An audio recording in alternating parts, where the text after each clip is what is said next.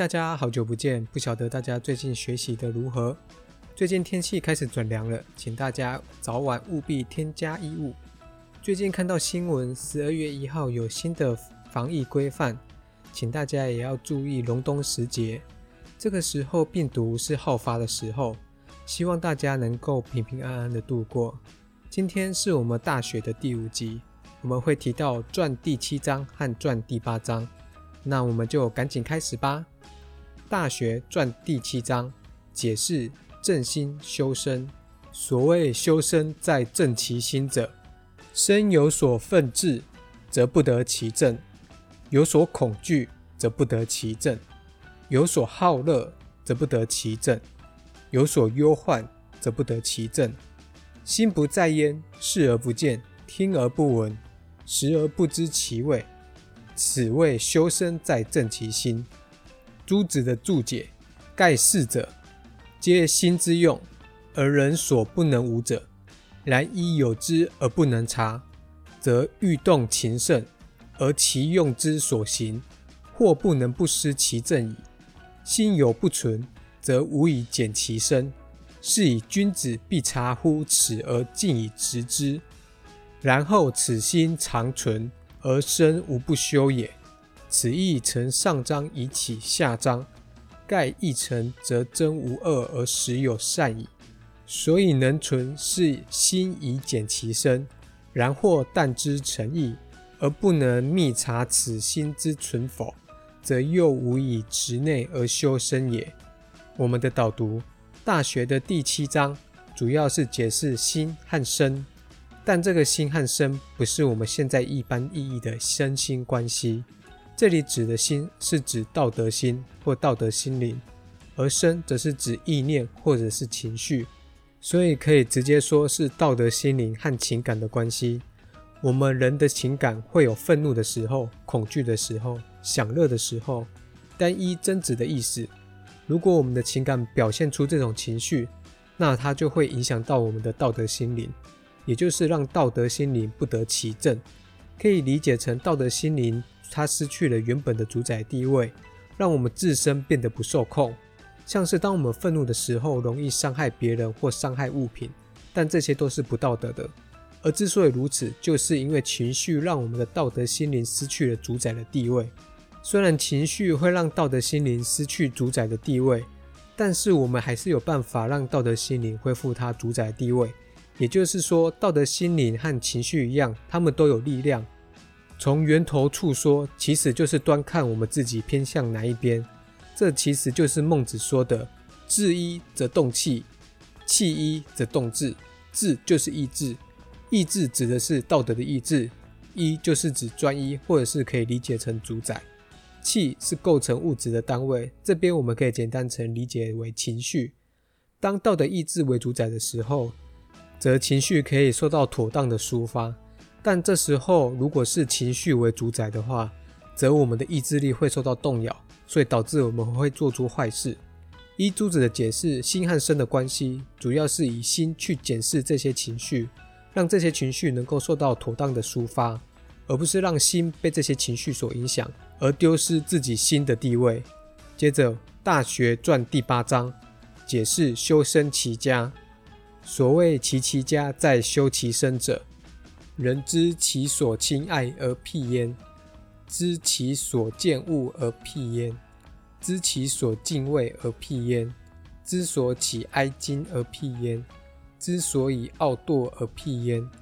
故好而知其恶，恶而知其美者，天下鲜矣。故谚有之曰：“人莫知其子之恶。”莫知其苗之硕，此谓身不修，不可以齐其家。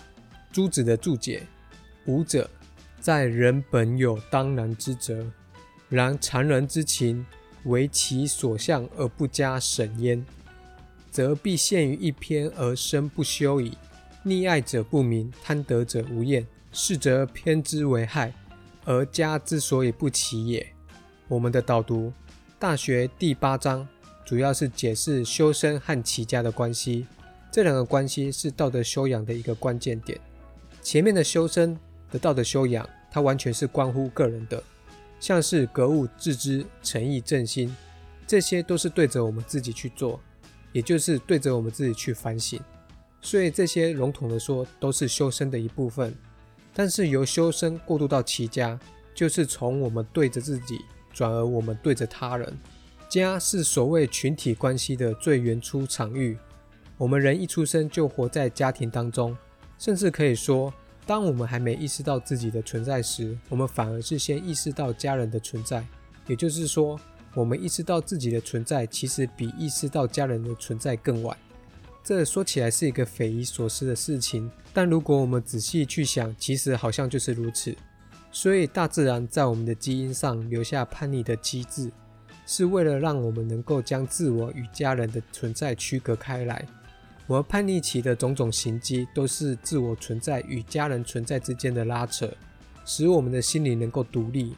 因此，家这个最原初的群体关系场域，就显得格外的重要。它扮演着我们从他人走向自我，再从自我走向他人的双重关系。所以，中国思想和儒学思想格外重视家这个场域。虽然我们讲儒学最常讲到家庭，就会提到孝顺。这是指晚辈对长辈的责任，但其实儒学讲家庭也必须从长辈对晚辈讲，所以要讲齐家。齐家不是小孩子去齐家，而是父母去齐家，所以齐家的责任不是在于晚辈或者是那些小朋友，齐家的责任是在于父母或者是其他的长者。那我们回到第八章一开始所讲的，人知其所亲爱而辟焉，一直到知其所傲惰而辟焉。讲的是修身的成果的综合表现。人对亲近的人，自然会有亲爱的表现；对于那些作奸犯科的人，自然会有厌恶的表现。但是，如果我们发现自己亲爱的人行为上有一些不正确的事情，而不去指正他，那这个责任就得我们自己来扛。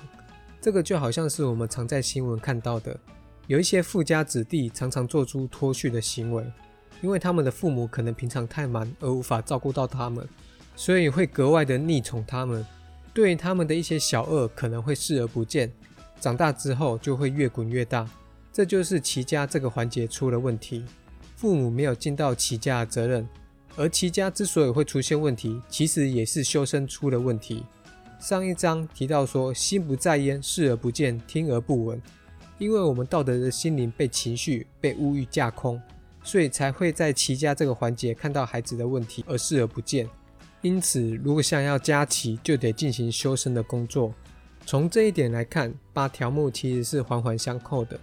哪一个环节部分出了问题，就要往前去追溯其他的环节。因为这个环节出了问题，有的时候不是只是这个环节出了问题，而是在上一个环节就出了问题，所以在这个环节才显现出来。就像是第八章所讲的内容。齐家这个环节出现了问题，其实是修身这个环节已经有了问题，所以才会在齐家这个环节显现出来。这一点值得我们大家好好的醒思。这次我们就先讲到传第八章，因为大学的最后两章是最长的两章，可能得单独的讲，这样讯息量才不会太大。感谢大家的聆听。我们这个专书的导的计划比想象中的反应更好一点，可能大家会比较喜欢这样的形式。我们之后会朝着这样的方向去努力。那我们下一讲再见喽。